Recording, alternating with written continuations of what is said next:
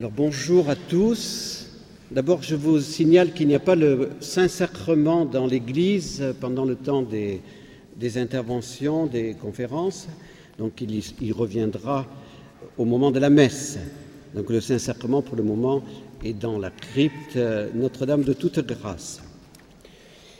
Nous vous remercions d'avoir répondu à notre invitation pour participer à cette session qui est le prolongement logique de celle de l'année dernière sur l'encyclique Humane Vitae et qui vous permettra de mieux découvrir encore que la vie humaine est le fruit de l'amour conjugal des époux et de l'amour de Dieu. Nous confions la fécondité de cette session au cœur de Jésus, à Notre-Dame-des-Neiges et à Saint Joseph. Nous remercions d'avance tous ceux qui interviendront au cours de cette session et nous avons la conviction que tout ce qui sera dit devrait vous aider à mieux comprendre l'enseignement de l'Église sur le don de la vie et à mieux en témoigner. La France vient de vivre les états généraux de la bioéthique. De nombreux débats et conférences ont été organisés par des membres de l'Église de France nous nous réjouissons pour tout le travail qui a été accompli par notre Église et qui servira à défendre la dignité de toute personne humaine. Un dossier vous a été remis. Il est composé de quatre documents. Donc l'instruction Donum Vitae en jaune, l'instruction Dignitas Personae en bleu ciel, divers textes concernant le don et le respect de la vie humaine en blanc, et enfin le, les textes pour les temps de prière. Le programme de, la session se trouve au, au verso de la, feuille du livret, et ainsi vous pouvez suivre euh, on peut dire tous les horaires qui vous seront utiles pour participer à cette session. Pour introduire cette session, je voudrais développer le thème Humane Vitae, Donum Vitae, même enseignement prophétique de l'Église. Le pape Paul VI avait posé un grand acte prophétique en promulguant Humane Vitae, il savait qu'il allait à contre-courant de l'opinion dominante. Mais comme les grands prophètes de l'Ancien Testament, il ne pouvait pas se taire. Le Christ le pressait d'annoncer la vérité sur l'amour conjugal et ses deux buts indissociables, union et procréation. Benoît XVI, le 28 juin dernier, a souligné le non-conformisme de Saint Paul. Un prophète, en effet, est un non-conformiste. Il lui faut du courage pour adhérer à la foi de l'Église, même si elle contredit le schéma du monde contemporain. Benoît XVI, à la suite de Jean-Paul II, fait preuve de courage et nous appelle au courage pour ne pas suivre ce qui est à la mode. Le dernier message de Jean-Paul II, quelques semaines avant sa mort, a été un grand appel au courage. Levez-vous, allons. Notre pape actuel, Benoît XVI, nous dit s'engager pour l'inviolabilité de la vie humaine dès sa conception, pour la défense des créatures humaines les plus vulnérables, reconnaître le mariage entre un homme et une femme pour toute la vie comme ordonné par le Créateur, relève d'une foi adulte. La foi adulte ne se laisse pas balloter ici ou là par n'importe quel courant. Paul VI a eu beaucoup de courage. Il a vraiment imité son grand saint patron, saint Paul. Il a été un non-conformiste en ne suivant pas la mode de son temps, qui le pressait de canoniser la soi-disant révolution sexuelle. Il a été un vrai et grand prophète en parlant au nom de Dieu. Le cardinal Joseph Ratzinger, le 22 février 1987, en la fête de la chair de Saint-Pierre, a lui aussi accompli un grand acte prophétique en promulguant, avec l'approbation du pape Jean-Paul II, l'instruction Donum Vitae, don de la vie.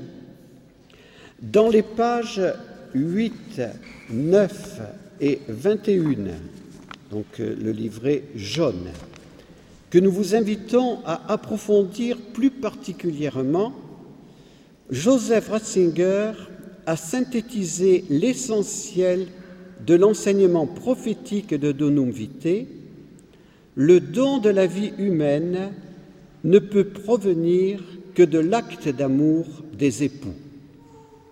Cet enseignement est fondé sur la loi naturelle et sur le lien indissociable union et procréation.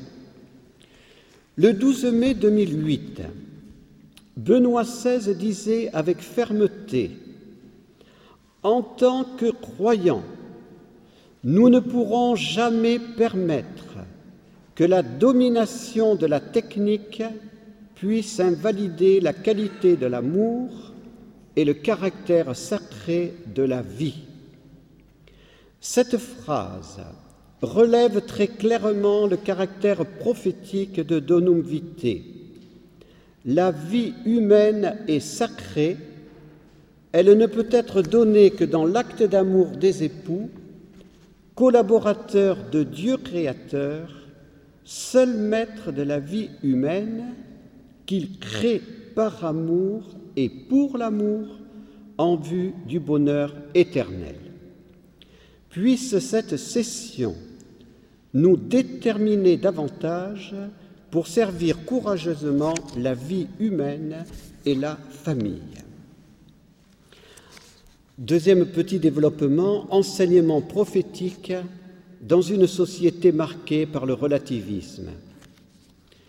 Le docteur Pierre Simon, ancien grand maître de la Grande Loge de France, a dévoilé dans son livre De la vie avant toute chose, vous trouverez une référence à la page 26 du livret blanc, un plan opposé à l'enseignement prophétique de Donum Vitae.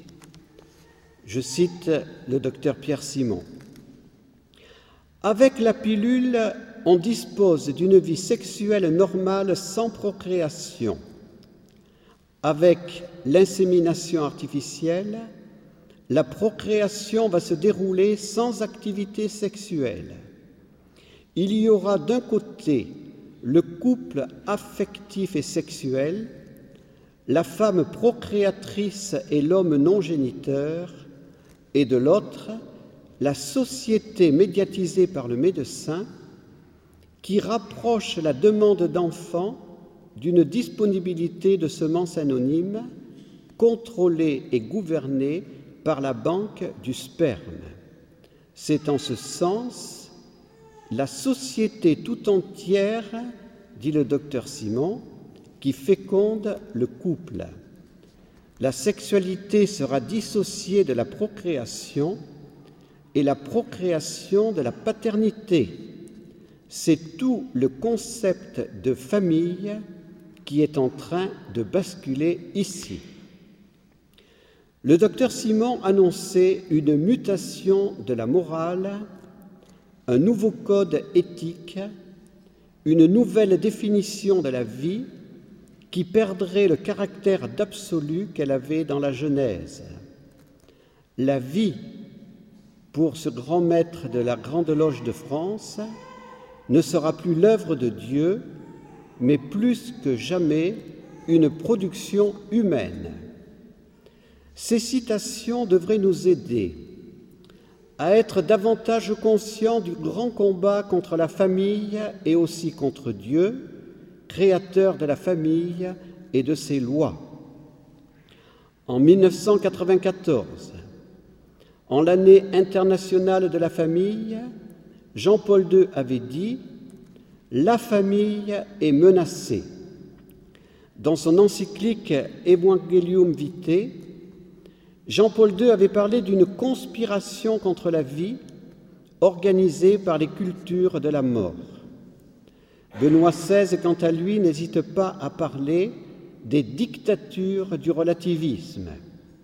Ces dictatures, en ces derniers mois, ont calomnié très injustement notre Saint-Père parce que ses enseignements contrarient leurs plans. Benoît XVI sera fidèle jusqu'au bout à sa devise, il sera le collaborateur fidèle de la vérité. Avec lui, soyons des collaborateurs fidèles de la vérité. Seul le mariage crée les conditions de possibilité pour transmettre la vie humaine. Troisième petit développement.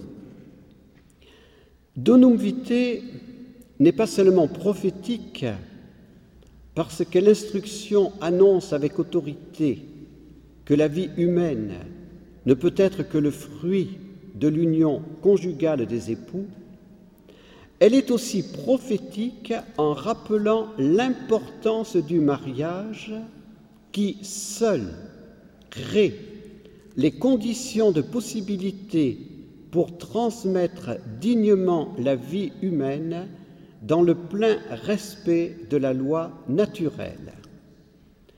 Vous trouverez dans le livret blanc, aux pages 16 à 20, un important développement sur ce sujet. Le mariage n'est pas une option parmi d'autres options. Il a été institué par Dieu créateur au début de l'humanité. Les lois morales qui le régissent ne peuvent pas être changées par les hommes, parce que Dieu est l'auteur du mariage et la vocation au mariage est inscrite dans la nature même de l'homme et de la femme. Le catéchisme de l'Église catholique parle des diversités dans la manière de vivre le mariage dans les diverses cultures. Mais ces diversités ne doivent pas faire oublier ces traits communs et permanents. Le bien-être de la personne et de la société est étroitement lié au mariage. Les deux buts du mariage sont la procréation et l'union des époux. Le mariage protège l'amour conjugal, il permet une sexualité responsable, il permet également la stabilité nécessaire à l'accueil et à l'éducation des enfants. C'est dans le cadre du mariage que les époux peuvent enfin exercer une paternité et une maternité responsables. N'ayons pas peur d'aller à contre-courant, le mariage a de l'avenir. Les cultures de la mort et les dictatures du relativisme ne pourront pas le détruire parce qu'il est l'œuvre de Dieu. La famille, seul sanctuaire de la vie créée par Dieu. Quatrième petit développement. Jean-Paul II a vraiment été le pape de la famille et le pape de la vie. Il s'est donné sans compter pour elle. Il a utilisé une très belle expression en disant que la famille était le sanctuaire de la vie humaine. En prolongeant sa pensée, nous pourrions dire le laboratoire et l'éprouvette ne pourront jamais prendre la place du sanctuaire qu'est la famille. Le mot sanctuaire fait partie du vocabulaire religieux. Jean-Paul II l'a volontairement choisi pour faire comprendre à l'humanité que la transmission de la vie n'était pas une œuvre seulement humaine, dans la généalogie de la personne humaine interviennent les parents procréateurs et Dieu l'unique créateur. La famille est appelée à bon droit sanctuaire de la vie, parce que la vie humaine est sacrée dès sa conception et jusqu'à son terme. Le Concile Vatican II a défini ainsi la famille, intime communauté de vie et d'amour. L'être humain a absolument besoin d'une famille pour s'épanouir. L'homme n'est pas fait pour vivre seul, mais pour se donner dans l'amour. Dans la famille, l'homme est aimé pour lui-même et il apprend à aimer en se donnant. Le 8 octobre 1994, pour la première journée mondiale de la famille instituée par Jean-Paul II, ce grand pape enthousiaste disait Famille, que dis-tu de toi-même? Famille, famille chrétienne, qui es-tu? L'Église et la famille ont la même origine. Elles ont la même généalogie en Dieu, en Dieu le Père, le Fils et le Saint-Esprit. C'est par cette généalogie divine qu'elle se constitue à travers le grand mystère de l'amour divin. L'Église et la famille trouvent leur origine dans ce mystère. Famille, que dis-tu de toi-même? Je suis, dit la famille. Pourquoi es-tu? Je suis parce, parce que celui qui a dit de lui-même Je suis celui qui suis m'a donné le droit et la force d'exister. Je suis, je suis famille, je suis le domaine de l'amour, je suis le domaine de la vie, je suis. Que dis-tu de toi-même? Je suis gaudium et spes, joie et espérance. Le plan maçonnique révélé par Pierre Simon était clair faire basculer le concept judéo-chrétien de famille en dissociant union sexuelle et procréation, en changeant la morale et en donnant une nouvelle définition de la vie qui perdrait le caractère d'absolu qu'elle avait dans la Genèse. Le plan maçonnique comprenait bien qu'en détruisant le plan de Dieu sur la famille, on pourrait arriver à ce but, la vie ne serait plus l'œuvre de Dieu, mais plus que jamais une production humaine. Ce plan échouera. Nous en sommes convaincus. Jésus a dit à ses apôtres, avant d'entrer dans sa passion, Gardez courage, j'ai vaincu le monde. Les cultures de la mort et les dictatures du relativisme ne pourront pas détruire la famille. Le troisième millénaire, comme Jean-Paul II l'a annoncé, sera le millénaire de la famille. Le Fils de Dieu, en vivant pendant trente ans l'humble vie de famille à Nazareth, a révélé le plan de Dieu sur la famille, cellule de base de la société, intime communauté de vie et d'amour, le sanctuaire de la vie voulu par Dieu pour que soit donnée dignement et dans l'amour la vie humaine. Et le dernier petit développement, l'État au service de la famille et de la vie humaine. La troisième partie de De Num Vitae, à la page 33 du livret jaune, aborde une question importante pour nos pays occidentaux qui s'apprête à voter de nouvelles lois bioéthiques libérales. Le législateur d'un État de droit ne peut pas voter arbitrairement n'importe quelle loi. Il est soumis, comme tout être humain, à la loi naturelle inscrite dans le sanctuaire de la conscience de tout homme et dont la raison est capable d'en comprendre et d'en rédiger les fondements évidents. Il existe des valeurs morales non négociables, dont le droit inviolable à la vie de tout individu humain innocent et les droits de la famille. Nous vous invitons à bien connaître la charte des droits de la famille qui a été promulguée par le Vatican et dont vous trouverez l'intégralité du texte et des commentaires dans les actes de notre forum sur l'urgence de l'éducation.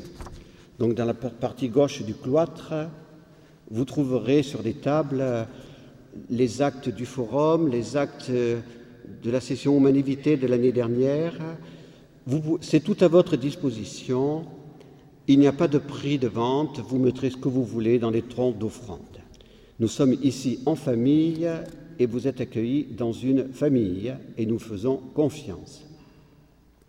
Dans le préambule de cette charte, il est dit La famille, société naturelle, existe antérieurement à l'État ou à toute autre collectivité et possède des droits qui sont inaliénables. L'état de droit se doit d'être au service de la famille et de toute vie humaine, sinon il va vers son autodestruction. L'état de droit est tenu de protéger ce droit naturel tout être humain a droit d'être conçu, porté, mis au monde et éduqué par des époux unis dans le mariage. L'instruction Donum Vitae parle du don de la vie. L'antiprophétie du docteur Pierre Simon parle de production humaine. On pourrait faire un petit jeu de mots avec cette anti-prophétie, parce que si on change les mots, on a Simon-Pierre. Pierre-Simon, Simon-Pierre. Que cette session nous aide à discerner les signes des temps, afin de ne pas nous laisser égarer par des spécieux raisonnements. Les lois qui concernent la transmission de la vie, l'institution familiale, le respect des malades et des vieillards, ne peuvent pas dépendre d'un consensus relativiste. Un tel consensus serait un consensus d'infidélité à Dieu et de grave compromission.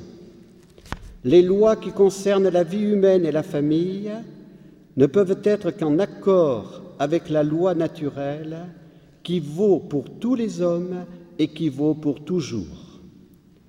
Dieu n'a pas confié la transmission de la vie à la société, mais aux époux unis dans le mariage.